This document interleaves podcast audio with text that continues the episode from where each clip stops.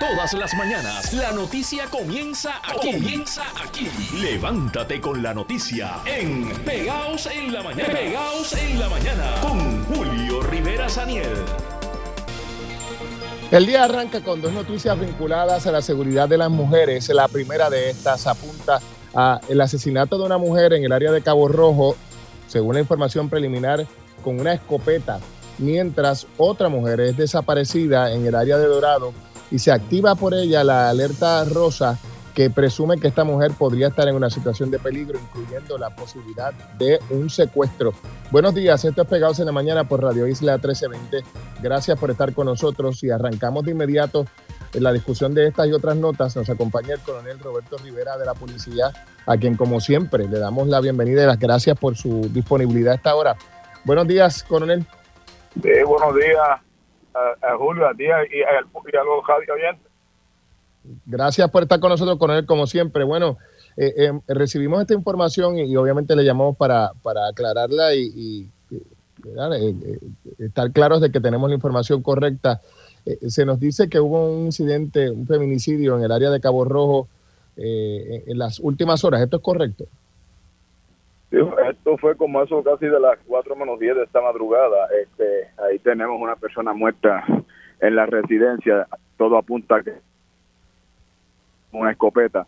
Pero eh, las circunstancias no están claras, así que eh, de todas formas, pues eh, se, mandó, se mantuvo, ¿verdad? A, detener para trabajar con él, al esposo de ella, porque pues esto es inusual y más en el pecho, así que apenas estamos comenzando, el personal de homicidio este, estaba por arribar a la escena, así que hay mucho camino todavía por recorrer. Claro, entonces, si he entendido bien, esta mujer eh, fue asesinada de un escopetazo en el pecho. Bueno, exacto, de, resultar porque estamos trabajando, ¿verdad? Lo que es la muerte de esta dama, eh, la información que tenemos preliminar es esa. Así que hay que trabajarla ahora una vez en la escena y toda esta situación, pues nosotros tendremos un cuadro, un cuadro más claro, pero el personal apenas está llegando a la escena, así que eh, nos falta todavía, así que eh, quizás en, horas más de la mañana pues tendríamos un cuadro más claro. Mire, ¿y, y eh, la señora, la mujer ha sido identificada? No, al momento eh, todavía nuestro personal no ha llegado y, hasta que nuestro personal pues no esté allí, hay un familiar oficialmente, inclusive puede ser el mismo, si es el esposo, pues nosotros no vamos todavía a, revelar su nombre, sí lo estamos trabajando para los sistemas, para ver si tenía alguna orden de protección con él, algún otro caso previo, o sea, todo eso ya lo estamos corriendo, pero identificación al momento, pues no la voy a brindar hasta tanto y en cuanto no sea oficial. Pero lo que sí es un hecho, como usted nos dice, que eh, eh, tenía esposo y, vivía con esta persona. Correcto, exacto. Por lo menos tenemos una persona que vivía en esa residencia y eso también lo vamos a corroborar si se trata de su esposo, alguien con el cual convive hace años, meses. O sea, eh, la, la, realidad es que estamos dando los primeros pasos con relación a esta investigación.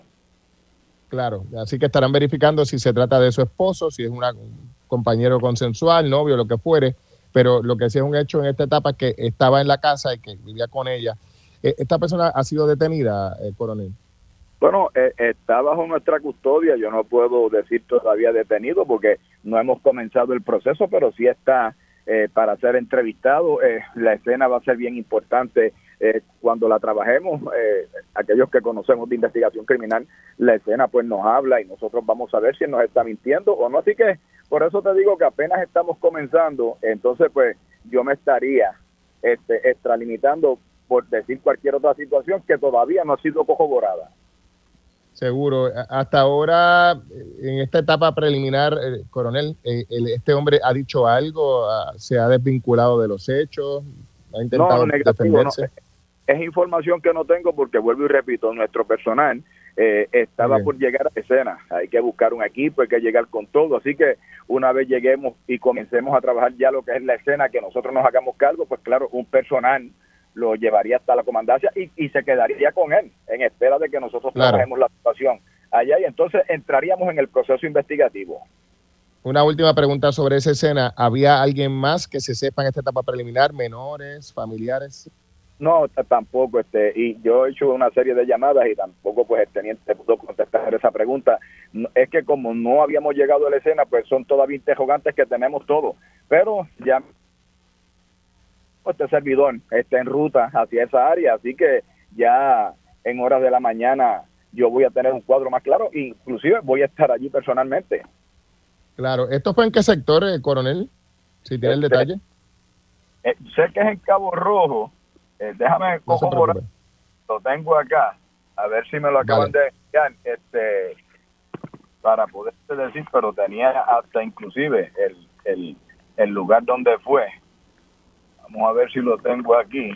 No se preocupe, tómese su tiempo, amigo. Estamos en vivo aquí con el coronel que siempre muy amablemente nos contesta. Plan Bonito, sector Quintana, barrio Plan Bonito, sector Quintana, en Cabo Rojo. Esto es en la, en la PR 311. En la PR 311. Bueno, así que está usted en ruta para allá. Le agradezco como siempre. Además de esto, eh, coronel, hay otros incidentes que se han reportado, incluyendo la activación de la alerta rosa eh, ¿Qué información se tiene sobre este asunto? Porque cuando se activa la alerta rosa, pues se presume que la persona podría estar en peligro, ¿no?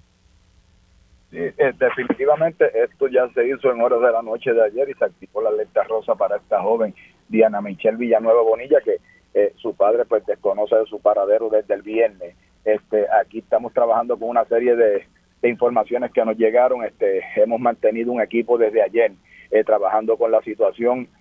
ya hoy, ahora se integra prácticamente ya estaba eh, el que los va a relevar y vamos a continuar. Aquí estamos trabajando con una legada persona que, que con la cual ella puede estar, así que este es un detalle que no voy a entrar porque tenemos que también salvaguardar la seguridad de ella, pero estamos en ese proceso, ya la alerta está, eh, la gente está eh, puede observar también lo que es la foto de ella a través de, todas las redes y las plataformas para así aquel que la haya visto pues nos dé conocimiento y nosotros llegar al lugar. Pero desde anoche hay un gran equipo y ese equipo lo hemos reforzado en este momento también nuevamente para continuar todo el día. Claro, ¿hay eh, alguna información, y ya por último, coronel, sobre los casos que se reportaron en Guayama y en Bayamón, de estos asesinatos pues, recientes? Ah, el de Guayama fue identificado este, prácticamente en horas de la noche, el de Bayamón, pues todavía no, sigue como en John Doe, son escenas que, que eh, casos que ya se comenzaron a trabajar. El, de Bayamón, pues prácticamente vamos a arrancar ahorita también, como digo, porque eh, se acabó tarde la escena. Así que son casos, el de Bayamón John Doe, el otro lo identificaron ayer, estamos trabajando. No te puedo todavía señalar si está vinculado a lo que es el narcotráfico, pero lo que estamos observando preliminarmente en el proceso que llevamos, eh, todo apunta a que posiblemente se trata otra vez de dos eventos ligados al narcotráfico una vez más, para, para variar. Bueno, coronel, como siempre, gracias por, por su tiempo. Gracias por estar con nosotros aquí en Radio Isla. Eh, siempre a las órdenes, Julio. Hasta luego, el coronel Roberto Rivera de la policía que está en camino al sector Plan Bonito en Cabo Rojo, escena de este presumiblemente feminicidio íntimo que se ha reportado en una residencia en donde, eh, como él nos decía, la información es bastante preliminar, pero lo que sí se confirma es que es una mujer que está, estaba viviendo con un hombre, no se sabe si es su esposo o novio, pero se presume que es su pareja, que le ha propinado a alguien un escopetazo en el pecho y se ha detenido al, a este hombre que es su pareja para efectos de la investigación. Eh, los demás detalles están en proceso, eh, pero eh, pues eso es lo que, se, lo que se conoce sobre esta tragedia que se reporta en el municipio de Cabo Rojo. Estos pegados en la mañana, estén pendientes porque vamos a estar actualizando la información en la medida en que vaya surgiendo en horas de esta mañana.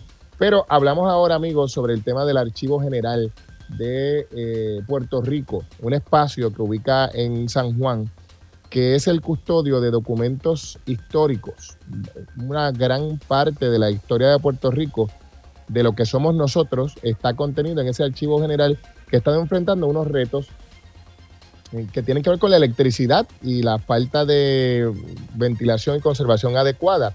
Hemos estado intentando conversar con el director del Instituto de Cultura Puertorriqueña. La semana pasada eh, se nos dijo que, estaría con nosotros, luego se canceló porque estaba enfermo. Eh, pero en esta etapa hemos intentado retomar la, petición y se nos ha dicho que no está disponible. porque ya conversó con alguien más en la estación. Nosotros reiteramos la necesidad de tener que conversar con él para dar seguimiento al asunto de, este mm, archivo general y cómo se encuentra. Pero quien sí está disponible para conversar con nosotros es eh, quien fuera el rector del Centro de Estudios avanzados de Puerto Rico y el Caribe, el arqueólogo Miguel Rodríguez, a quien le damos la bienvenida. Y los buenos días. Miguel, ¿cómo está? Muy buenos días, Julio, muy buenos días y me alegro saludarte. Claro, Igualmente. Me, da mucha pena que sea para temas, ¿verdad?, un poco recurrentes, que es el caso del Archivo General y sus problemas de que no son de ahora, que, se repiten, de, se repiten los mismos problemas, el problema de electricidad, el problema de la humedad, el problema de, la, de las condiciones de trabajo, eh, desde hace tiempo, ¿verdad? Eh, no sé si tú estás consciente que ese edificio que es tan importante, que tiene todo el legado histórico de nuestro pueblo, de nuestra, de las agencias de gobierno, recientemente recibió eh, el, el, legado de los archivos de la, de la persecución de los independentistas de la década de los 60 y 70, las famosas carpetas. Las carpetas. Tienen allí esos documentos, que yo vi algunos de ellos, eh, eh, de, que tienen de fotografías de esa época, todo. Y lamentablemente ese edificio nunca, no era un edificio que se hizo especialmente para un archivo, ¿verdad? Era un edificio, era un almacén de, de ron, de creo que de la Bacardí y don Ricardo Alegría, ¿verdad? Lo vio eh, que estaba vacío en los años de la década del 50, pues y pensó, ¿verdad? Que si se adquiría a un precio módico, pues podía servir para comenzar el archivo. Pero siempre se pensó que el archivo necesitaba un edificio especial a prueba, ¿verdad? De apagones, a prueba de, problemas de humedad, pero todavía no lo, no lo tiene. Siempre estamos con el mismo edificio que se repara, se arregla, eh, cuando María eh, hubo unos eh, generadores especiales que creo que fue FEMA que lo suplió para que pudiera tener energía y volvió a irse después con, con cada rato se cae el sistema, ¿verdad? Y se queda por varias semanas con problemas de humedad, problemas que hay que empezar de nuevo casi en cero. Así que yo creo que es un problema que, que, que en algún momento hay que hay que meterle mano, ¿verdad? en otra forma Quizás se ha hablado de un edificio nuevo, en un edificio fuera del área de San Juan, quizás no haya tantos problemas de humedad y de salitre. Eh, pero hasta ahora, eh, con las dificultades que tenemos en Puerto Rico, pues eso es lo que tenemos y verdad, y eso es lo que yo sé que el Instituto de Cultura trata de hacer lo posible por mantenerlo, por utilizarlo, pero hay que hacer algo en algún momento. ¿Qué, cuál el, el, asunto? Eh, estamos hablando aquí de un tema presupuestario, don Miguel. ¿Es, posible que, el parte del problema sea que hay que asignar una cantidad adecuada para una labor como esta? Sí, pero yo pienso que a largo plazo, ¿verdad? Digo, nosotros a veces estamos, bregamos con las cosas inmediatas. Eh, pero vamos a asignar dinero para una planta de eléctrica nueva, para una subestación, que hay un problema allí cerca de la subestación eléctrica de esa zona pues parece que no tiene la capacidad suficiente y se ha caído varias veces. Entonces, el, pero a largo plazo hay que, yo, yo, he escuchado, yo de, hecho, yo eh, no estoy en el Instituto de Cultura, pero escucho, ¿verdad?, los investigadores que van allí, he hablado con el director, con otras personas del instituto, que han hablado incluso de, de, moverse a otro edificio fuera de, eh, en otra área de la edad metropolitana que no sea tan difícil y que tengan un edificio moderno de cemento eh, eh, a prueba ¿verdad? De, humedad, que sea más propio para, para tener un archivo general más moderno que, el edificio que está. Así que eh, yo no sé qué recomendar, ¿verdad?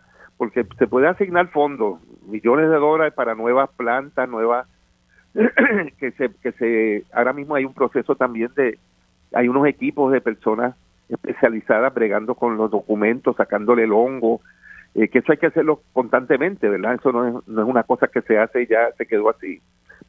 Pero hay que hacer algo. Mi sugerencia, ¿verdad? Humilde, porque no estoy bien activo últimamente en las cuestiones culturales, estuve ahí un poquito con, afectado de salud, una operación que me hice de, de reemplazo de rodilla, ¿verdad? hablando de cosas eh, eh, que tienen que necesitan reparación, pues me tuve que reparar la rodilla, pero eh, yo creo que hay que nombrar como una comisión a alguien, ¿verdad?, que estén representados los historiadores, el Instituto de Cultura, las agencias de gobierno, y, me imagino que habrá que hasta pedir permiso a la Junta de Control Fiscal, ¿verdad?, si es cuestión de una asignación especial de dinero, pero, pero hay que hacerlo, porque de verdad ahí está la, cantidad, la cantidad de documentos ahí importantes en la sí, Sí, estamos hablando, Miguel, antes de concluir, estamos hablando de qué tipo de documentos hay, además de las carpetas, estamos hablando de que para que la gente entienda la importancia de... Mira, ahí están todos los documentos históricos de los pueblos. Eh, don Ricardo Alegría hizo una peregrinación en los años 50, pueblo por pueblo, buscando los documentos, los archivos de los, esos documentos históricos, encontró eh, documentos del Grito del Are, eh, en Loíza encontró documentos de la Fundación del Pueblo, eh, de, los próceres nuestros, de la vida. Hay una sección de, las obras de, don Adolfo de de don Eugenio María de Hosto, eh, y son eh, documentos que el instituto mismo rescató de los pueblos y de las agencias de gobierno que se estaban a punto de, destruirse y de botarse a la basura. claro, pero imagínate, y Imagínate, y ahora, y ahora podrían tener que echarse a la basura si no se les conserva adecuadamente. Porque estos documentos, una, vez, una vez se dañan, se dañaron.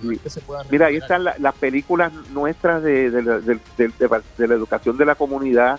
esas películas que hay ahí y tienen una, una unidad de ellos de reparación de películas, de que se pueden, se pueden ver, algunas de ellas yo las he visto en televisión reparadas, eh, eh, casi hay que hacerlas de nuevo, ¿verdad?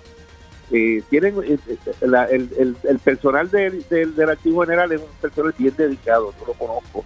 Y la Teresa Ayala, que es la directora, una persona muy, una joven muy competente, pero no tienen los recursos y siempre están como de nuevo, volviendo de nuevo. sí, bendito, como teniendo que estar pidiendo. Claro, claro, claro. Eso es así. Bueno, Miguel, te, agradezco el tiempo como siempre. Gracias por estar con nosotros. Y gracias y siempre a la orden, Julio. cualquier tema cultural, lo que sea, pues puede llamar en confianza.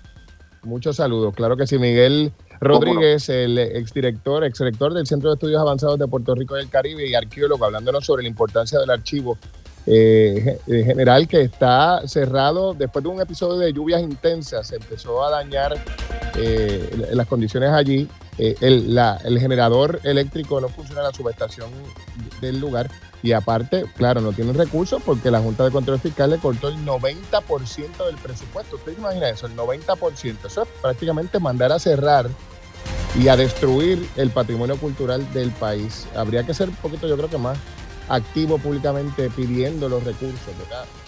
Para, para que la gente entienda la necesidad de, de dar los recursos necesarios para conservar este patrimonio cultural. Esto es Pegados en la Mañana.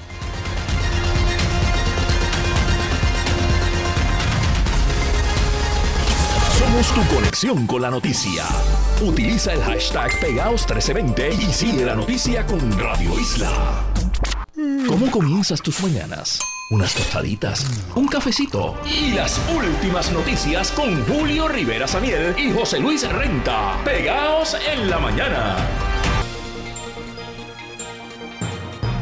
Las autoridades se encaminan hacia el sector Plan Bonito en Cabo Rojo, escena de el más reciente feminicidio, que podría tratarse de un feminicidio íntimo por cuanto se presume que una mujer recibió un escopetazo en el pecho y que la persona que ha sido detenida para interrogatorio como potencial sospechoso es el hombre con quien vivía esta mujer. Un hombre que no se sabe si es su esposo, su novio o su compañero o un familiar, pero eh, parecería que tiene una relación con este hombre, cosa que las autoridades están por confirmar una vez inicie la, el interrogatorio a este hombre que está siendo custodiado por las autoridades. Buenos días, esto es Pegados en la Mañana por aquí por Radio Isla 1320. Gracias a todos y todas por acompañarnos. El coronel Roberto Rivera de la Policía de Puerto Rico estuvo dándonos los detalles preliminares de este caso que, como decíamos, se presume como un nuevo feminicidio íntimo. Bueno, exacto, de resultar porque estamos trabajando ¿verdad? lo que es la muerte de este vamos eh, la información que tenemos preliminar es esa. Así que hay que trabajarla ahora una vez en la escena y toda esta situación, pues nosotros tendremos un cuadro, un cuadro más claro, pero el personal apenas está llegando a la escena, así que eh, nos falta todavía, así que eh, quizás en, horas más de la mañana pues tendríamos un cuadro más claro. Mire, y, y la señora, la mujer ha sido identificada.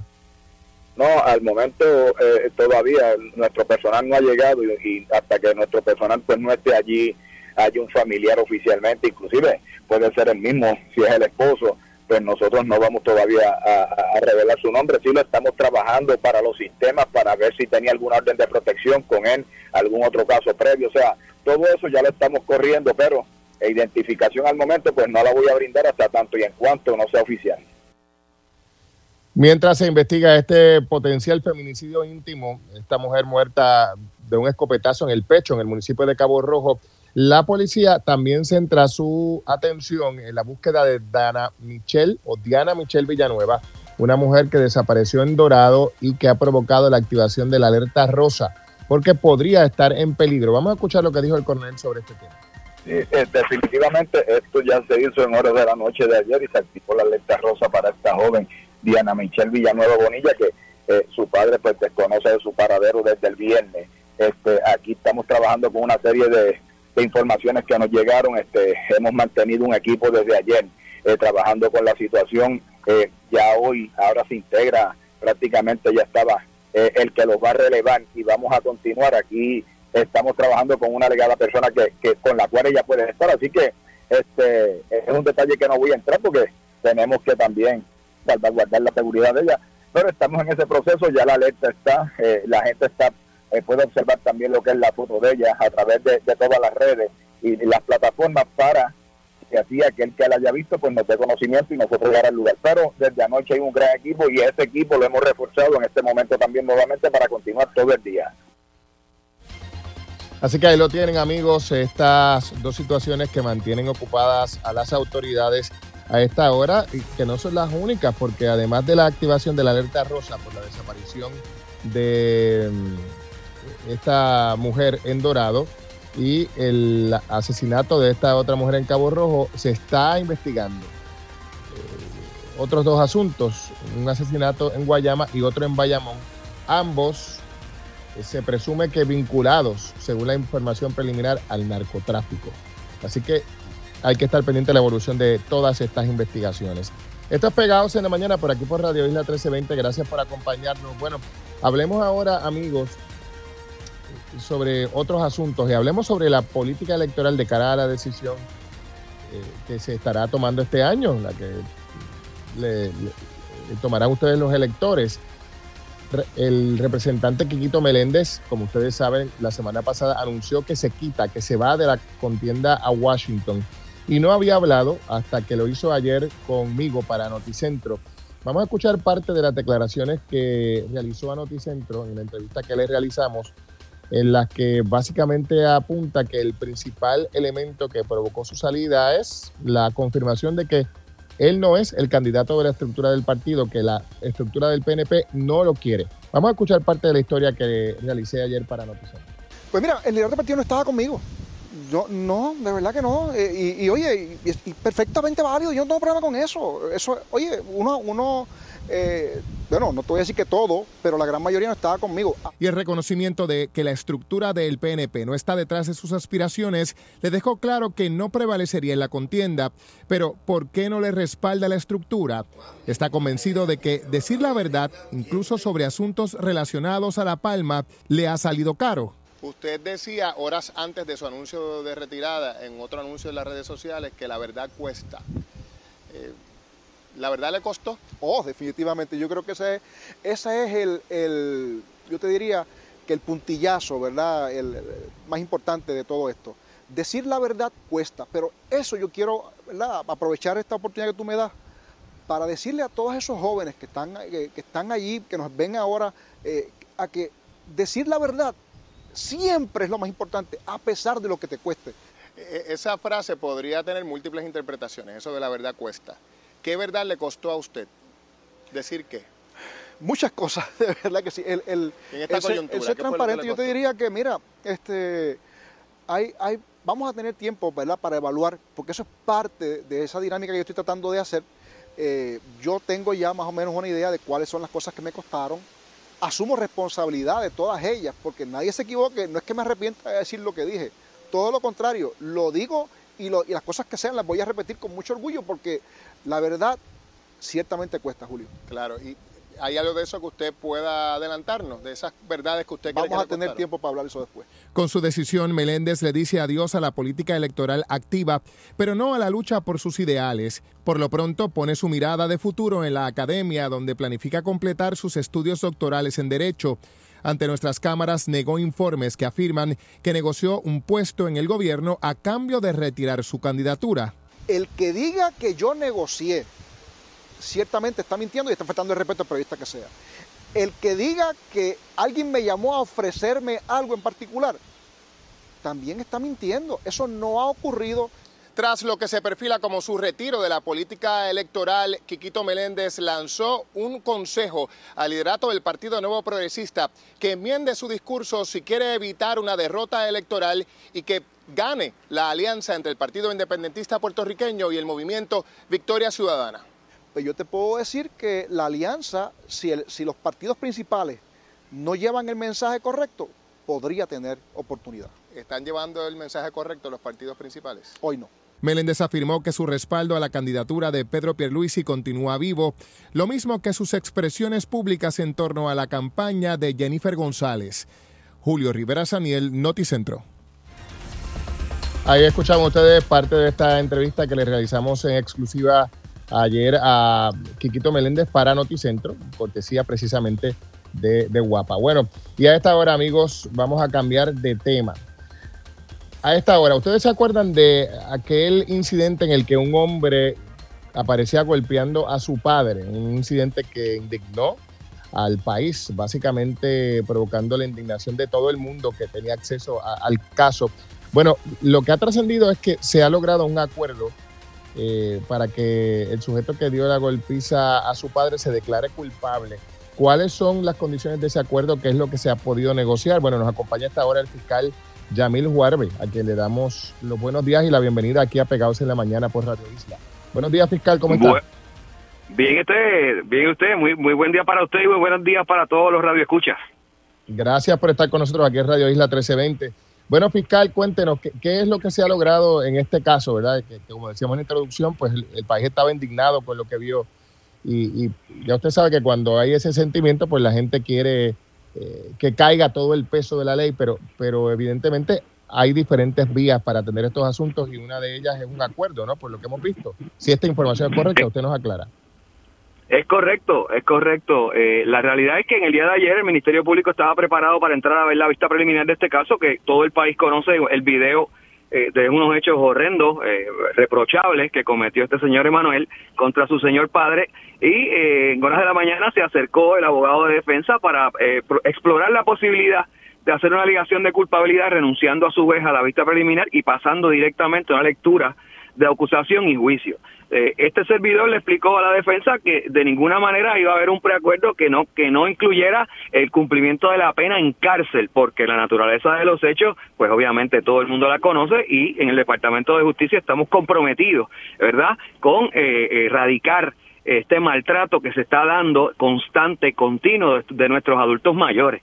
Habida cuenta de eso, eh, comenzamos a dialogar y, y, entramos en un, un, acuerdo donde trabamos eh, para que esta persona haga alegación de culpabilidad por una tentativa de agresión agravada grave con agravantes para cumplir una pena de cárcel de cuatro años y seis meses. Eh, cuatro años, eso es lo que ustedes están pidiendo, cuatro años. Cuatro años y seis meses.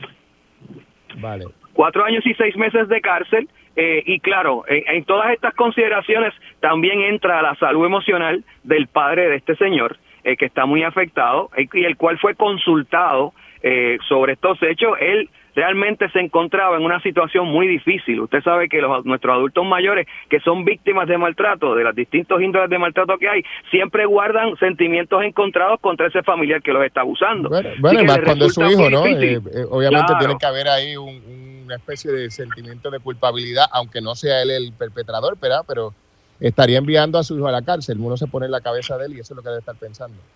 Eso es correcto. Ningún padre quiere enviar a la cárcel a un hijo, pero la realidad es que el señor sí estaba en disposición de sentarse, pero al, haber la oportunidad de ese preacuerdo para que su hijo cumpla cárcel, pues entendió que se le estaba haciendo justicia a él y también a su hijo, porque va a cumplir eh, en pena por lo que le hizo en la cárcel. Así que la justicia fue servida de esa manera, es la manera correcta en derecho, es la vía a la que usted hace referencia, eh, así que estamos muy satisfechos con ese preacuerdo que se logró. Estamos haciendo justicia y enviando un mensaje claro a la sociedad de que no vamos a tolerar el maltrato contra nuestras personas de edad avanzada.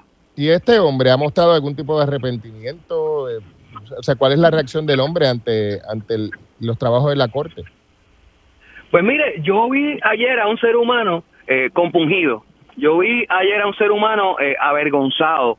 Eh, parece que el tiempo que lleva su mareado lo, le ha dado oportunidad de pensar en lo que hizo y obviamente va a tener cuatro años y seis meses más para seguirlo pensando eh, y, rehabilitarse, ¿verdad? La, la agresividad y la violencia no es la alternativa para la resolución de los problemas. Siempre está este la vía de la conversación.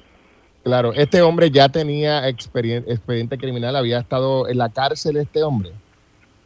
Ciertamente había sido arrestado por otros delitos, incluyendo eh, violencia doméstica. Eh, había salido bastante bien librado previamente, pero esta vez con un video que habla por sí solo y difícil escapar el brazo de la justicia. Claro, así que el hombre ya tenía un expediente de, digamos, un mal manejo de emociones, por decirlo de alguna forma. Era violento. es, es, una persona que yo puedo decir que es una persona violenta. Sí, es así. Esperemos que en corrección tengan las herramientas o le den las herramientas para que pueda aprender a manejar esas eh, y controlar esas emociones y no reflejarlas de esa manera violenta como lo hace. Claro, y como usted dice fiscal, y amigos, estamos comenzando con el fiscal Yamil Juarbe, eh, eh, esa, ese tiempo en cárcel es la condición que ustedes imponen para el acuerdo. Sin cárcel no, hay acuerdo. Que, decíamos que ese tiempo en cárcel, cuatro años y seis meses, es la condición de la fiscalía para el acuerdo. O sea, sin eso no hay acuerdo. Es correcto. Si no hay tiempo en cárcel, no hay acuerdo. Estos delitos los tenemos que erradicar, empezando por este. ¿Cuál, ¿Cuál podría haber sido el escenario para este hombre sin este acuerdo que lo envía a la cárcel? Bueno, de haberse visto la vista preliminar y determinado causa, íbamos para el juicio eh, y en el juicio plenario si hubiéramos prevalecido eh, la pena por el artículo original, que es el 127A del Código Penal, son 10 años de cárcel. Así claro, que, así que se está pues, librando de, de un tiempo de cárcel. Que es correcto. Llegamos a un punto ecléctico en el mismo justo medio que satisfizo al señor perjudicado, que al final del camino nosotros somos la voz de las víctimas en el tribunal. Pues a esa víctima la estamos eh, representando correctamente cuando esté de acuerdo con, los, con, con, lo que estamos trabajando como acuerdo para cumplimiento en cárcel de su hijo. El fiscal, antes de concluir, aprovecho para preguntarle sobre otro caso que me parece estaba ante su atención, el caso de Yanira Alexander por el asesinato de los jubilados en Nahuabo. ¿Qué se sabe sobre este caso? Bueno, en este caso estuvimos viendo la vista preliminar del mismo tan temprano como la semana pasada, obtuvimos una determinación de causa eh, para juicio y el juicio está eh, puesto para comenzar el 7 de febrero. Estamos listos, la prueba es sólida. Eh, la verdad que esto es otro caso cuyos hechos son horripilantes. una persona que no ha, que lo único que refleja es falta de empatía y una frialdad pasmosa. Por el relato que hace el testigo y por la escena que pudimos observar, eh, esta persona no, no puede convivir en sociedad, eh, no se le puede dar la oportunidad de estar en la calle porque mata a cualquiera. y eh, se graduó de, delitos, se graduó de delitos de apropiación de vehículos de motor de ley 8 al asesinato, que es el delito más grave que establece el Código Penal nuestro. Claro, se, ha podido determinar, fiscal, si además de Yeniel habrá otras personas que serán objeto de erradicación de cargos en este caso. Bueno, ciertamente, ciertamente el testigo cooperador está claro, eh, de hecho se lo expresó al tribunal bajo juramento, está claro que la fiscalía no le ha ofrecido nada que no sea, que una vez culmine su testimonio, una vez eh, pues logremos la convicción de Yeniel, él va a responder por tantos delitos como haya cometido eh, posterior a llegar a la escena. Porque la realidad es que este testigo cooperador no participa en los asesinatos, sino en los hechos que se dan posterior a los asesinatos de, de don Henry y doña Genevieve, que me gusta decir los nombres porque eh, las personas tienen nombre. Y, sí. Sí, sí, porque a veces, a veces manejamos esto como con cifras, con números, y, la gente, como dice, tiene nombre y es importante ponerle rostro, ¿verdad? A la gente. Claro que sí, eh, humanizarlos, porque son seres humanos los que están perdiendo la vida a manos de delincuentes como este. Como no, fiscal, gracias por estar con nosotros aquí en Radio Isla 1320. A usted por la oportunidad, muy buen día para usted y para el país. Que tenga buen día. El fiscal Yamil Juarbe conversando con nosotros sobre dos casos de alto interés público. Primero, el caso de este hombre que golpeó y arrastró a su padre, luego lo tiró en una camioneta. Ustedes vieron ese video, yo creo que el país entero lo vio. Eh, y este hombre, después del acuerdo al que se llegó, tras haberlo consultado con la víctima, que es su padre, su señor padre, que estaba, como nos dice el fiscal, muy afectado, no es para menos, porque él no quería eh, chavarle la vida a su hijo, a pesar de, eh, que su hijo hizo lo que hizo. Se llegó a un acuerdo en el que en lugar de 10 años de cárcel, que es a lo que se exponía el hombre, va a pasar 4 años y 6 meses de cárcel. Y esto no es negociable, ya, se alcanzó este acuerdo, por lo tanto el hombre va de cabeza a la cárcel. Y nos hablaba sobre el caso del asesinato de estos dos jubilados que fueron muertos en Nahuabo. El caso se verá en su juicio en su fondo el próximo 7 de febrero. El juicio, dice el fiscal Yamil Juarbe, eh, va a ser un caso fácil para el Estado, el caso es sólido. Esto es Pegados en la Mañana. Esto es Pegados en la Mañana por Radio Isla 1320. Amigos, como saben, eh, el alcalde de Ponce, Luis Irizarry Pavón, está en, en aprietos y hoy, aun cuando ha sido admitida inicialmente su candidatura a la reelección en Ponce por el Partido Popular Democrático, eso podría cambiar hoy eh, dependiendo de lo que ocurre en la vista preliminar del caso, que está pautada para las 2 de la tarde, eh, ya el Partido Popular ha planteado que si hay causa para juicio, el apoyo del partido podría hacerse sal y agua, así que el alcalde se la juega a todas en el día de hoy. En Mayagüez hay una situación similar con el alcalde. De hecho, hablando de Mayagüez, hablemos sobre el zoológico. Ustedes saben que la, secretaria del Departamento de Recursos Naturales y Ambientales ayer nos decía en Radio Isla 1320 que contrario a, lo que se había dicho inicialmente, la agencia no está a la espera de FEMA. La agencia está a la espera de entregar documentos a FEMA.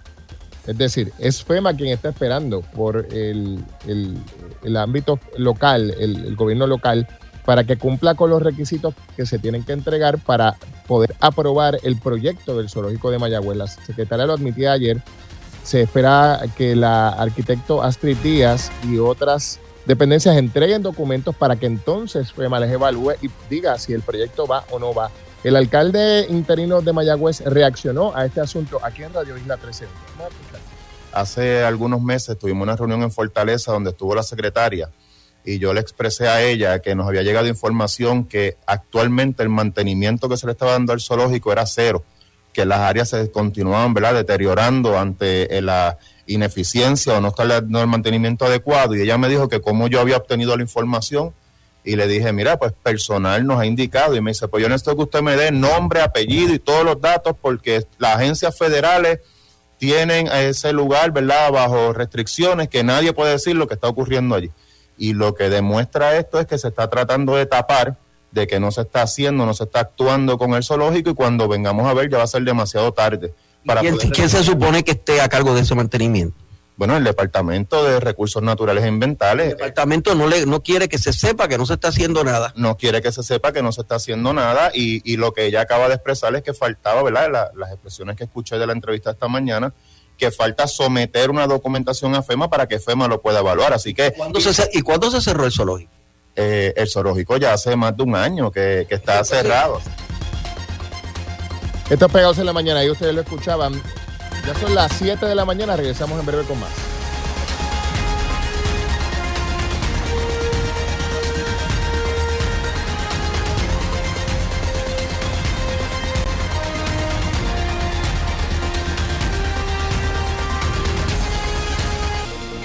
Las autoridades investigan a esta hora lo que se presume como un feminicidio íntimo. Una mujer murió de un escopetazo en el pecho en esos ocurridos en Cabo Rojo y que se asegura fueron responsabilidad del hombre con el que comparte residencia. Las autoridades han detenido para interrogatorio a este hombre. Buenos días, esto es Pegados en la Mañana por Radio Isla 1320. Sobre este tema conversamos con el coronel Roberto Rivera de la policía. Esto fue como eso casi de las 4 menos 10 de esta madrugada. Este, ahí tenemos una persona muerta en la residencia. Todo apunta a que una escopeta. Pero eh, las circunstancias no están claras, así que eh, de todas formas, pues eh, se, mantuvo, se mantuvo, ¿verdad? A, detener para trabajar con él, al esposo de ella, porque pues esto es inusual y más en el pecho. Así que apenas estamos comenzando. El personal de homicidio este, estaba por arribar a la escena, así que hay mucho camino todavía por recorrer. Ahí escuchaban ustedes las declaraciones del coronel Roberto Rivera de la policía. De hecho, el propio coronel estaba en ruta a el área de Plan Bonito allí en Cabo Rojo para, ¿verdad?, conocer de primera mano los detalles relacionados a este incidente y de hecho no había información adicional sobre la identidad del hombre, la identidad de la mujer, si eran matrimonios, si eran pareja consensual. Nada de esto ha sido esclarecido por las autoridades en detalle a esta hora de la mañana, así que hay que esperar a ver qué es lo que ocurre en las próximas horas. Esto es Pegados en la Mañana por aquí por Radio Isla 13. Gracias por acompañarnos. Bueno, nos movemos ahora al ámbito legislativo porque, amigos, hoy se anticipa que habrá una vista pública relacionada a un proyecto de ley que ha sido bautizado como el proyecto de ley contra el discrimen por la razón de estilos de cabello. Y usted dirá, ¿de qué están hablando? ¿Cómo que se discrimina con respecto a, estilos de cabello? Hablábamos en la introducción de que eh, aún el día de hoy hay hasta patronos que eh, le piden a personas que tienen, digamos, texturas de cabello rizado, por ejemplo, el eh, adaptar su peinado a los estilos propios de los cabellos alaciados, ¿verdad? Les piden que se pasen el blower, que no lleven sus cabellos rizados, se le prohíbe la utilización de trenzados, entre otras cosas. Y esto, según los proponentes, en este caso la senadora Nairma Rivera Lacen, es una manera de, de discriminación. Este proyecto está ante la Comisión de Derechos Humanos y Asuntos Laborales y nos acompaña Glorian Sacha Antonetti, que es activista antirracista y editora de la revista Étnica. Le damos la bienvenida y las gracias por estar con nosotros. Glorian, buenos días. Buenos días, saludos Julio, gracias por tenernos en el programa y ciertamente, como bien mencionabas, hoy se, se estará viendo a las 10 de la mañana en el Senado una vista pública para el proyecto 1282 eh, para establecer ¿verdad? la ley contra el discrimen por razón de estilos de cabello. Llevamos trabajando una campaña educativa de servicio público con el objetivo, ¿verdad?, eh, eh, para erradicar ese discrimen por nuestros cabellos al natural y estilos de cabello africanos, ¿verdad?, que específicamente son eso es lo que estamos pidiendo y que el reclamo es que se eliminen estos reglamentos discriminatorios por nuestros estilos en las escuelas y también en lugares de trabajo. Y efectivamente, Gloria, eh, porque este puede ser un tema que para muchas personas, sobre todo para quien no ha tenido que pasar por, por la experiencia, es un tema que puede parecer raro, que puede parecer incluso que no existe el problema. Has hablado de las escuelas. Eh, ¿Qué situaciones han llegado a la atención de ustedes eh, y, que son parte de, de la zapata de esta legislación?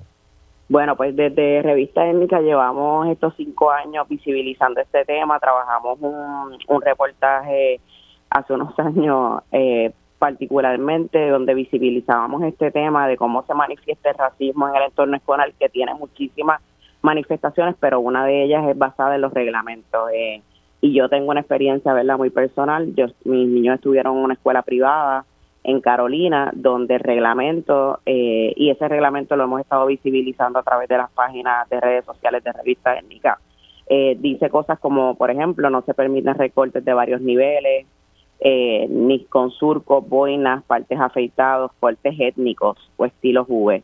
¿verdad? Que ah, utilizan la palabra étnica.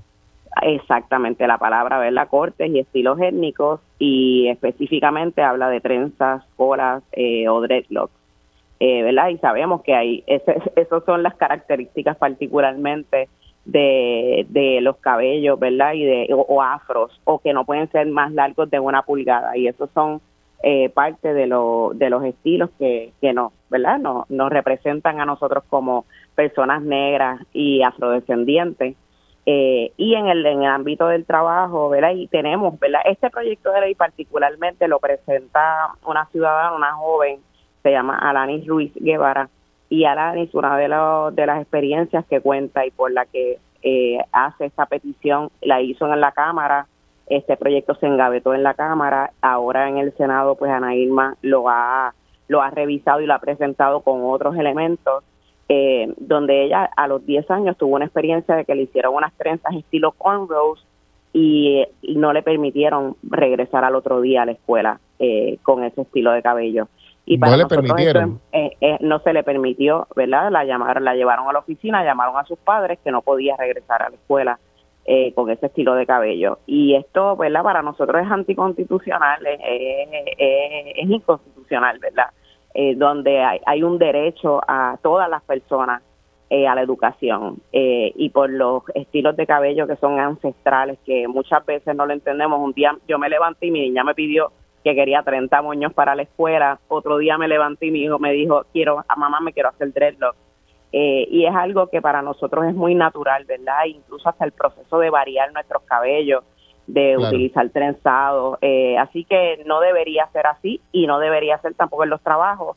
Y es bien alarmante en el espacio educativo, pero también es alarmante en el espacio, ¿verdad? Eh, de trabajo, el espacio laboral. Para nosotros también, una de las estadísticas que hemos estado mirando, que en Puerto Rico, eh, a raíz de la encuesta de la comunidad del 2018 del censo, eh, las mujeres negras y la, toda la comunidad negra, ¿verdad? Viven en unas condiciones de pobreza, pero particularmente el más del 60% de las mujeres negras en Puerto Rico están fuera de la fuerza laboral. Y eso no es porque no queremos trabajar, ¿verdad? Hay condiciones todavía en este tiempo que limitan nuestras oportunidades de trabajo y de poder llegar a nuestros trabajos con toda nuestra sabiduría, con toda nuestra educación, con toda nuestra experiencia. Eh, así que esto, Y, y, de hecho, eh, te interrumpo brevemente para, para eh, plantear sobre este asunto, que, que parte de estas provisiones se, se extiende a otros ámbitos, ¿verdad? Hablábamos de la escuela y centro de trabajo eh, privado. En los medios de comunicación también en algún momento los hubo, y no sé si en algún medio todavía queda eh, en algún reglamento ese tipo de eh, sugerencia o prohibición, pero yo, me, acuerdo hablar, me parece que era con la amiga Millie Hill, y que en su momento se, se, le, se le exigía, ¿verdad?, que ella tenía que tener su pelo peinado. Ella decía, yo, mi cabello está peinado, está peinado. Mi cabello, es rizado, ¿no? y entonces siempre es acercar el asunto de tener que estar peinado a los a la manera en que se peinan otras texturas de cabello. Hay, eh, hay, que, hay, que, hay que reconocer que cada cabello tiene sus características y hay maneras diferentes de peinar cada textura de cabello, ¿no?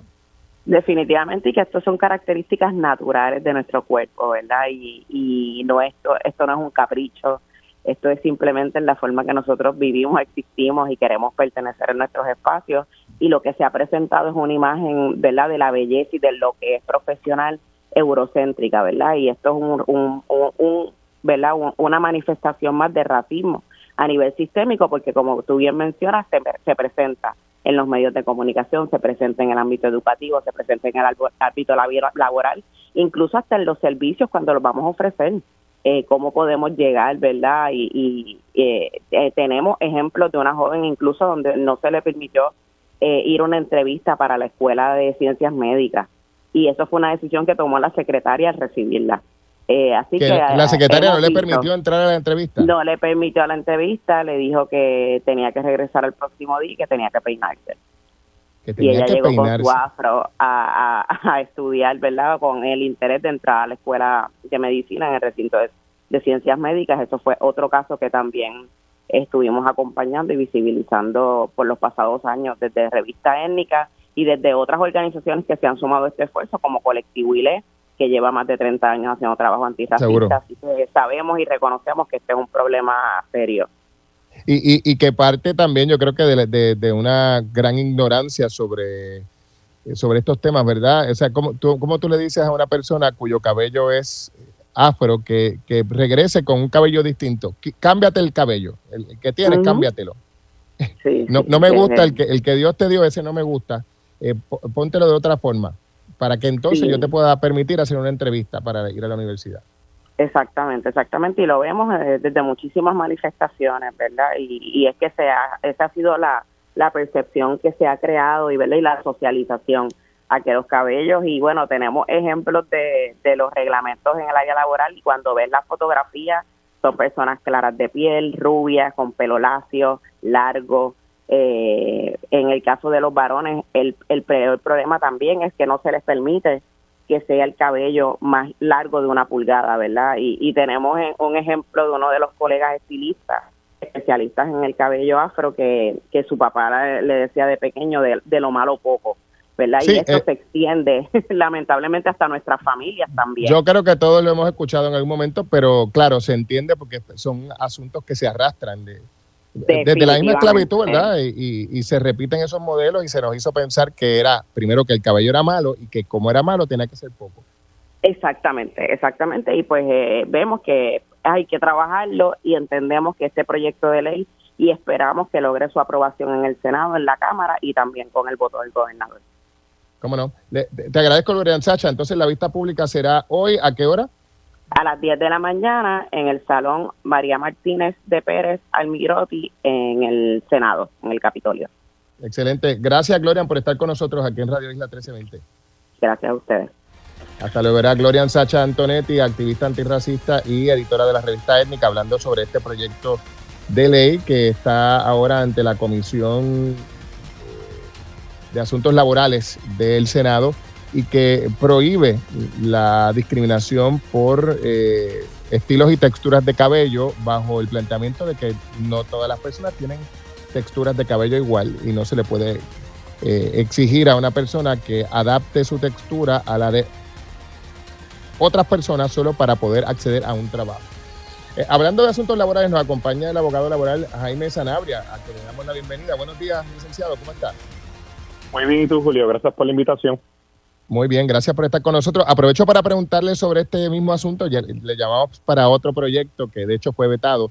En este caso hablábamos con la entrevistada anterior sobre el proyecto 1282 que busca prohibir la discriminación por texturas y estilos de cabello, ¿verdad? Y nos traía ella a la atención, bueno, el último caso fue una joven que a la que no se le permitió hacer una entrevista para entrar a la, a la escuela de medicina porque llevaba su cabello rizado natural. Eh, y, están buscando prohibir este tipo de, eliminar este tipo de prohibición por ley. ¿Qué le parece a usted este tipo de cosas? Bueno, yo creo que el discrimen por el estilo de cabello eh, históricamente ha sido una forma de injusticia social que han experimentado muchas comunidades ¿verdad? en los Estados Unidos y Puerto Rico. Y este, estos intentos de presentar un proyecto de esta naturaleza se unen, ¿verdad? A unos movimientos que están habiendo no solo en Puerto Rico, sino en distintos en distintas jurisdicciones de los Estados Unidos. Me parece que los últimos números que escuché, eh, que de los 50 estados que hay, 22 creo que han adoptado medidas similares como las que se proponen aquí. En el pasado, yo creo que ya para el año 2019, Julio, eh, recuerdo también que eh, a nivel federal, o fue en el 2020, se trató de presentar a través de la Cámara de Representantes un proyecto de ley para prohibir, ¿verdad?, el discrimen por el estilo, la textura del cabello, pero no fue, aunque fue aprobado en la Cámara, no pasó el sedazo del Senado tampoco. Y han habido varios intentos, ¿verdad?, para tratar de legitimarlo y, prohibirlo a nivel de Estados Unidos, pero no han tenido éxito. Y a mí me parece que no han tenido éxito ni a nivel federal. Acá, pues, esto yo creo que son de los primeros esfuerzos y el testimonio de, de la persona que estuvo antes de mí contigo es importante, ¿verdad?, porque hay que darle visibilidad a esas experiencias, a los ejemplos y, y realmente eh, demostrar a nivel de estas vistas que se están celebrando que esto en efecto aquí en Puerto Rico es un problema eh, social como se reconoce en los Estados Unidos. Eh, la razón, de todas formas, ¿verdad? Por lo que esto está ocurriendo, pues es que hay un grupo eh, grande tratando de, de, de comunicarle al pueblo de que esto es un problema aquí en Puerto Rico y yo no lo dudo. Me gustaría escuchar todos los ejemplos que han habido, ¿verdad? Para para darle paso a esto, pero de todas formas lo que quería decir, Julio, perdóname, es darle tranquilidad al pueblo que cualquier persona hoy día que se sienta discriminada por razón de que no le permiten tener el pelo como tiene o porque la están penalizando por su pelo de nacimiento o algo así por el estilo, tiene eh, una causa de acción como quiera, te discrimen posiblemente ya sea por razón o de raza o de color o de origen nacional.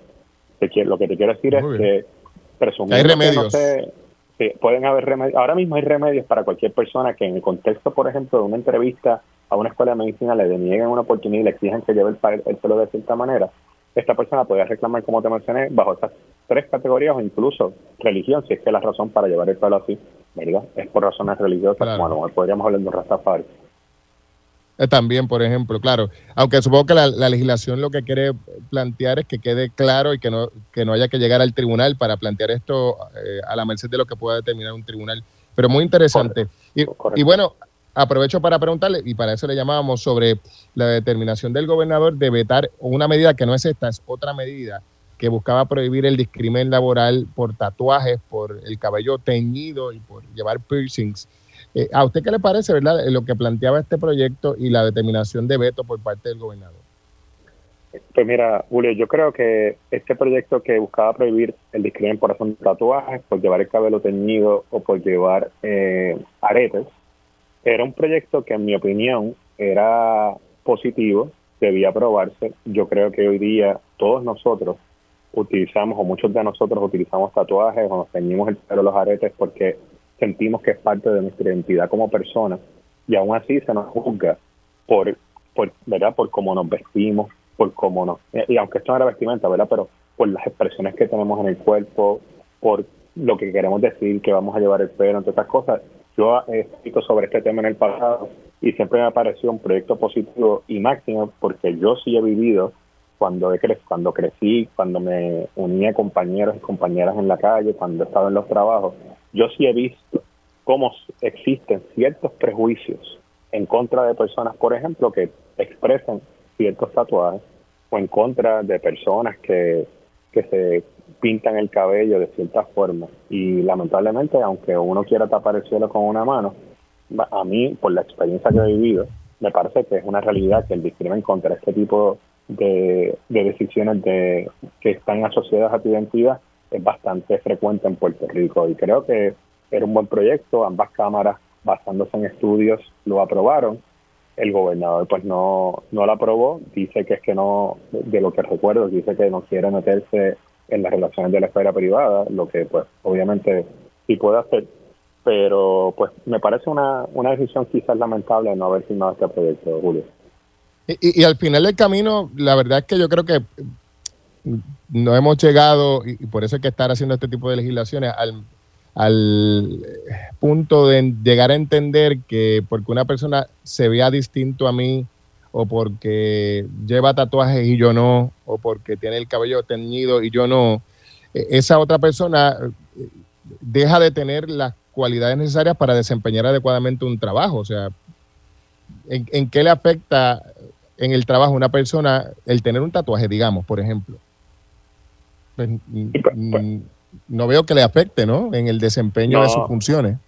No, definitivamente. Y el, este, y el tatuaje aquí en Puerto Rico, Julio, tú sabes que viene experimentando un auge, ¿verdad? Desde los años 80 del siglo pasado. Y pues hoy, como te mencioné, ¿verdad? Eh, el tatuaje como que ejerce de testigo de, esa diferenciación de lo que es uno como persona. Y hay un grupo numeroso de individuos que ahora mismo apuesta por exteriorizar esa personalidad de ellos, ¿verdad? De un modo llamativo a través de los tatuajes y los piercings. Y la realidad es, como tú estás diciendo, que lo que hay que es nosotros educar a, las personas, ¿verdad? Porque muchas veces las personas que se tatúan y deciden hacerlo por distintas razones, o quizás desde el background, el perfil donde vienen, las experiencias que han tenido en la vida, y pues, ¿verdad? nosotros debemos aceptar a, estas personas sin juzgarlas. Eh, eso no tiene nada que ver con la eficiencia, ni con su disposición, ni con el buen desempeño que vayan a hacer. A tener. Claro, yo, yo creo que probablemente eh, eh, la gente que tiene algún reparo con alguien que tiene piercings, el cabello teñido o tatuaje es porque eh, tiene la persona unos prejuicios que muchas veces son producto del proceso de enseñanza de nuestra formación, ¿verdad? En algún momento el tema de los tatuajes se vinculaba directamente a la población correccional. Yo, recuerdo lo que decía cuando uno era pequeño, que decía que eso era cosa de presos, ¿verdad? Y, eh, la gente o de drogadicto. Y yo creo que se va arrastrando mucho de eso con lo del cabello lo mismo, ¿verdad? Eh, así que hay que romper mucho de eso que tenemos en la cabeza, de lo que se nos enseñó, desaprender y al final evaluar a las personas por lo que son y su desempeño. Y yo creo que es más sencillo que eso no puede estar. Así mismo. Bueno, bueno, licenciado, le agradezco. Gracias por estar con nosotros. Un abrazo, Julio. Pues hasta luego. El licenciado Jaime Sanabria hablando con nosotros sobre estas dos medidas legislativas, una que ya fue colgada por el gobernador, la de que prohibiría el discrimen en el ámbito laboral por tatuajes, cabellos teñidos y piercings, y la otra que está eh, apenas comenzando a discutirse, que prohibiría la discriminación por textura de cabello y el estilo de peinado, ¿verdad? Muchos de los cuales son texturas y estilos asociados a eh, lo que la persona es, como Dios los hizo, ¿verdad? Si usted tiene el cabello rizado, se, ese cabello se peina de una manera distinta como se peina el cabello alaciado, por ejemplo. Mire, a, un llamado de atención a los profesionales. Luma está invitando a las personas que nos están escuchando a una feria de empleo que va a tener lugar este próximo viernes 26 de enero en el Hotel Embassy Suites en Isla Verde entre 8 y media a 4 y 30 de la tarde. Si usted contempla la posibilidad de, de ser empleado de Luma, pues esta es una posibilidad para usted. Asegúrese de llevar su resumen actualizado, también de crear un perfil en el portal de empleos de Luma, que es lo que ellos están requiriendo, y se aplica llevar con usted evidencia de su preparación académica, su licencia y sus certificaciones. Están buscando personas con talento diverso para todos los trabajos que Luma Energy está realizando, así que están esperándoles en la Feria de Empleo de Luma. Para más información, usted puede visitar lumapr.com diagonal empleo. lumapr.com diagonal empleo. Esto es Pegados en la Mañana. ¿Recuerda usted el caso en el que en un vídeo de seguridad salió el instante en el que un hombre golpeó, arrastró y lanzó dentro de un vehículo a su propio padre? Bueno, la fiscalía y la defensa de este hombre han llegado a un acuerdo para el cual, o por el cual este hombre estará pasando cuatro años y seis meses de cárcel. Este acuerdo complace al padre del hombre, eh, quien mostró preocupación estaba afectado por la posibilidad de que su hijo eh, llegara a pasar tanto como 10 años en la cárcel, porque después de todo es su hijo. La fiscalía, sin embargo, insistió en que el hombre tenía que pisar la cárcel y ha accedido a bajar la pena. Buenos días, esto es Pegados en la Mañana por Radio Isla 1320. Conversamos hace unos minutos con el fiscal Yamil Juarbe sobre este acuerdo judicial ciertamente había sido arrestado por otros delitos, incluyendo eh, violencia doméstica. Eh, había salido bastante bien librado previamente, pero esta vez eh, con un video que habla por sí solo y difícil escapar el brazo de la justicia. Claro, así que el hombre ya tenía un expediente de, digamos, mal manejo de emociones, por decirlo de alguna forma. Era violento. es, es, una persona que yo puedo decir que es una persona violenta. Sí, es así. Esperemos que en corrección tengan las herramientas o le den las herramientas para que pueda aprender a manejar esas eh, y controlar esas emociones y no reflejarlas de esa manera violenta como lo hace. Esto es Pegados en la Mañana, amigos. Las autoridades se mantienen ocupadas esta mañana en Cabo Rojo, donde se investiga la escena en la que una mujer murió de un escopetazo en el pecho. Se presume que el responsable es el hombre con el que compartía la residencia y quien se entiende es su pareja sentimental. El coronel Roberto Rivera de la policía nos hablaba sobre este caso que está siendo investigado a esta hora. Correcto, exacto. Por lo menos tenemos una persona que vivía en esa residencia y eso también lo vamos a corroborar si se trata de su esposo, alguien con el cual convive hace años, meses. O sea, eh, eh, eh, la, realidad es que estamos dando los primeros pasos con relación a esta investigación. Claro, así que estarán verificando si se trata de su esposo, si es un compañero consensual, novio, lo que fuere pero lo que sí es un hecho en esta etapa es que estaba en la casa y que vivía con ella. Eh, ¿Esta persona ha sido detenida, eh, coronel? Bueno, eh, está bajo nuestra custodia, yo no puedo decir todavía detenido porque no hemos comenzado el proceso, pero sí está para ser entrevistado. la escena va a ser bien importante cuando la trabajemos. aquellos que conocemos de investigación criminal, la escena pues nos habla y nosotros vamos a ver si nos está mintiendo o no. Así que por eso te digo que apenas estamos comenzando, entonces pues yo me estaría este, extralimitando por decir cualquier otra situación que todavía no ha sido corroborada. Ese caso está siendo investigado, amigos, a la misma vez que también se investiga el caso de una mujer que desapareció en el área de Dorado y que se ha provocado la activación de la alerta rosa. Eh, cuando estas alertas se activan es porque existe la posibilidad de que la mujer esté en peligro. Esto es Pegados en la Mañana por Radio Isla 1320. Vamos a cambiar de tema, señores. Vamos a hablar ahora eh, sobre asuntos culinarios, pero eh, estilos culinarios que no son propios de lo que es la tradición local y que están causando revuelo. Usted ha escuchado hablar de caimán a la barbecue. Caimán a la barbecue, así como usted lo escucha, eso mismo, caimán. Bueno, pues hay un negocio local que está sirviendo este platillo y, el vídeo se ha tornado viral en las redes sociales. Nos acompaña José Charneco, que es el dueño de Charnecos Barbecue Grill. Muy buenos días, José, ¿cómo está? Días, Julio, ¿cómo está? ¿Todo bien? Muy bien, muy bien. Gracias por estar con nosotros. Bueno, un negocio, usted es puertorriqueño, pero usted vive en Estados Unidos, ¿correcto? Exacto, correcto. Yo he nacido, criado en Fajardo, Puerto Rico y Charneco Barbecue no es un negocio como tal, es una plataforma donde yo le enseño a la gente cómo cocinar en su parrilla. Eso es lo que exactamente es. Ahí está, así que no es un negocio. Bueno, esto de las redes sociales ha cambiado, lo ha cambiado todo y esta es una plataforma para compartir recetas y, demás. Claro, claro. Así que entonces cuéntenos, cuéntenos, se ha vuelto viral esto de, de la receta que usted presenta ahí y, claro, no resulta muy descabellado, sobre todo ahora en Puerto Rico, donde los caimanes están casi en cada cuerpo de agua. Exacto, es correcto. Pues mira, esto es algo ya común en otros estados de, por ejemplo, en Florida, en Texas, en Luisiana. Y pues yo por lo menos, que soy un creador de contenido, nunca lo había visto en Puerto Rico. Y yo pertenezco al grupo de competencia de Puerto Rico eh, Joint Barbecue Team. Y nosotros lo que hacemos es que muchas veces vamos afuera de Puerto Rico a representar a Puerto Rico y pues y cocinar.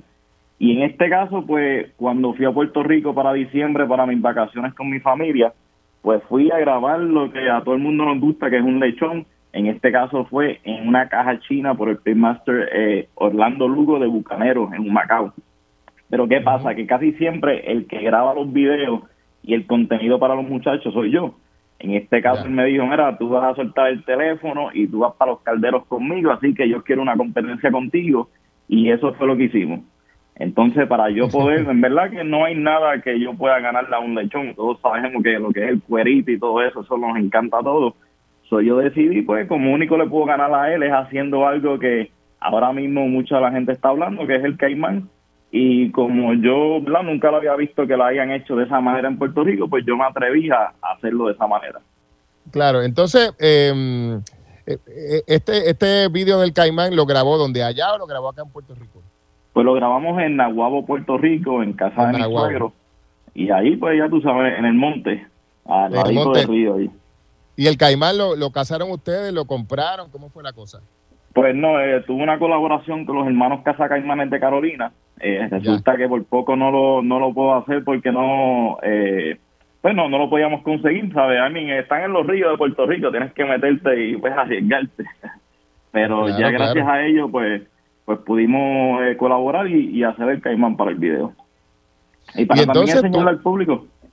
Claro, y, y tú propones que, se prepare como eso del caimán, porque claro, mucha gente aquí dice, bueno, primero que no les atrae la carne, segundo que conseguir la carne puede ser complicado, a menos que uno vaya donde los hermanos caimán, como le llaman, que, que los atrapan.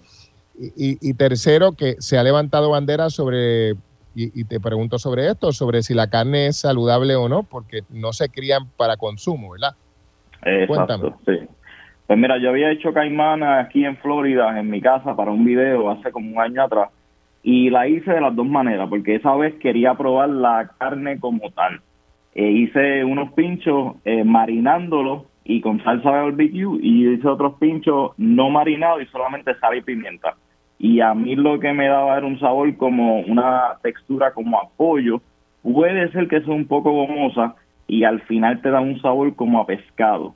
Pero en este caso lo mm. mariné totalmente diferente eh, con rod de barbecue, con salsa barbecue, porque quería hacerle un estilo como al pastor. Quería hacer algo totalmente diferente.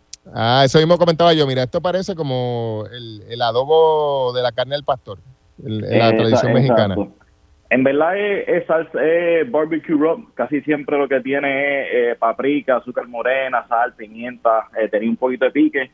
Entonces, en ese video eh, lo hice con, también tengo una piña rostizada en la parrilla y por el lado hice un chimichurri, lo que yo le llamo un chimichurri boricua, usé recado del patio, usé el ají dulce, que, y eso lo puse encima de unos tostones de pana, le puse la carne del caimán, le puse chimichurri, le puse eh, un poquito de, piña rostizada picadita y hice también un curtido de cebolla.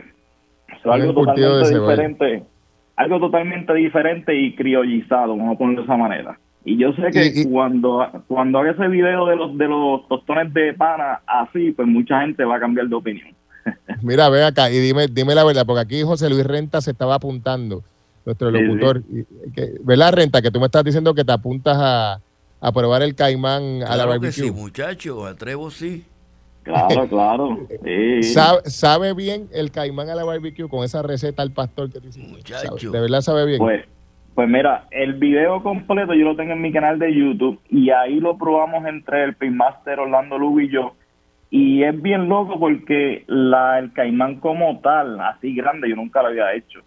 y mucha gente prueba lo que es la cola y la cola sí tenía textura y tenía sabor a, pollo. Pero cuando la mm. picamos, eso parecía como, tú sabes, los pescados sierras, que tienen el hueso en el medio y tienen este, la, eso parecía un filete de pescado sierra. Ese sabía pollo. Entonces, en el área donde están las patas y el cuello, eso nos sabía a costilla de huesada.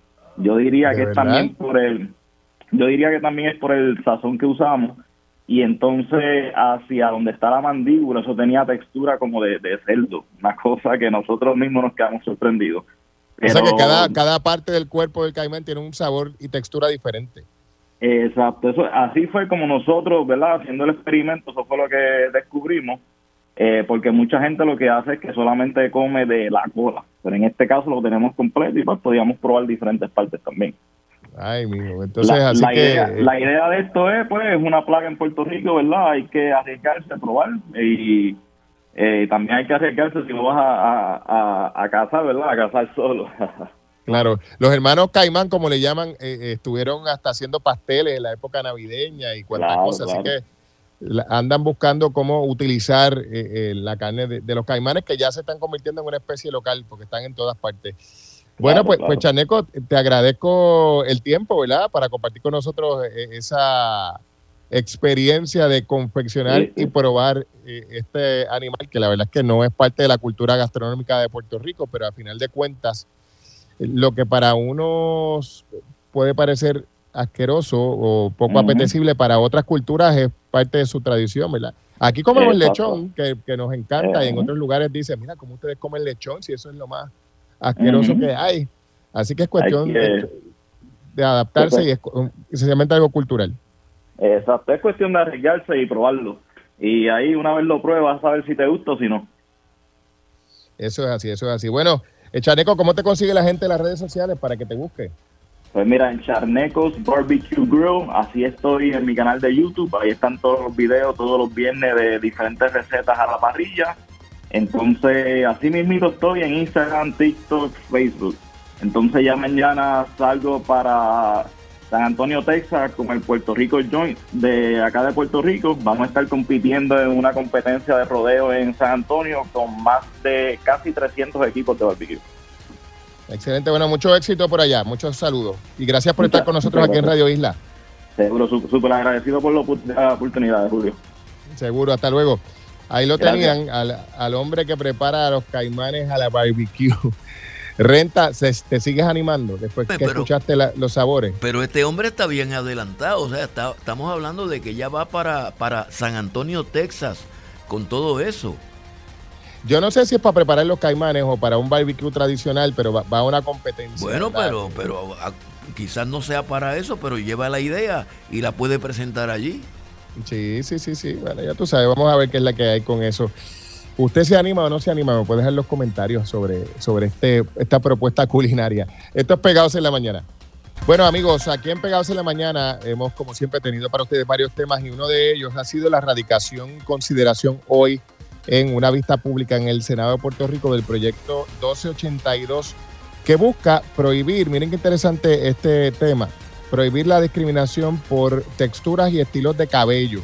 Un proyecto que fue presentado por petición por una joven que trajo a la atención de la legislatura varias instancias de discriminación, entre ellas la de una eh, estudiante universitaria, una estudiante, ¿verdad?, que eh, iba a entrar a la escuela de medicina, que fue a la entrevista con su cabello natural, rizado, afro, y en la escuela le dijeron que, que no podían atenderla hasta que no se peinara eh, entre otras cosas. ¿verdad? Esta y otras instancias han provocado la erradicación de este proyecto que está a la consideración de la Comisión de Asuntos Laborales del Senado. Conversamos con Gloria Ansacha Antonetti, que relató algunos de los ejemplos de este tipo de discriminación que están vivos hoy en Puerto Rico. Vamos a escuchar. Exactamente, la palabra, ¿verdad? Cortes y estilos étnicos y específicamente habla de trenzas, colas eh, o dreadlocks. Eh, ¿verdad? Y sabemos que hay, esas son las características particularmente de, de los cabellos, ¿verdad? Y de, o, afros, o que no pueden ser más largos de una pulgada. Y esos son eh, parte de, lo, de los estilos que, que no, ¿verdad? No, nos representan a nosotros como personas negras y afrodescendientes. Eh, y en el, en el ámbito del trabajo, ¿verdad? Y tenemos, ¿verdad? Este proyecto de ley particularmente lo presenta una ciudadana, una joven, se llama Alanis Ruiz Guevara. Y Alanis, una de, de las experiencias que cuenta y por la que eh, hace esta petición, la hizo en la Cámara, este proyecto se engavetó en la Cámara, ahora en el Senado, pues Ana Irma lo ha, lo ha revisado y lo ha presentado con otros elementos eh, donde ella a los 10 años tuvo una experiencia de que le hicieron unas trenzas estilo cornrows y, y no le permitieron regresar al otro día a la escuela eh, con ese estilo de cabello. Y no le permitieron. Eh, no se le permitió, ¿verdad? La llamaron, la llevaron a la oficina, llamaron a sus padres que no podía regresar a la escuela con ese estilo de cabello. Y esto, ¿verdad? Para nosotros es anticonstitucional, es, es inconstitucional, ¿verdad?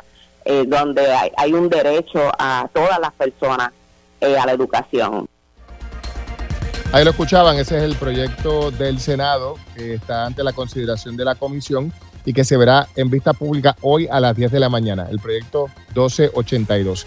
Se nos acaba el tiempo, gracias por estar con nosotros amigos, lo próximo es sobre la mesa y a las 10 de la mañana estará con ustedes Mili Méndez en otra edición de Dígame la Verdad por Radio Isla 1320. Que tengan todos y todas excelente día.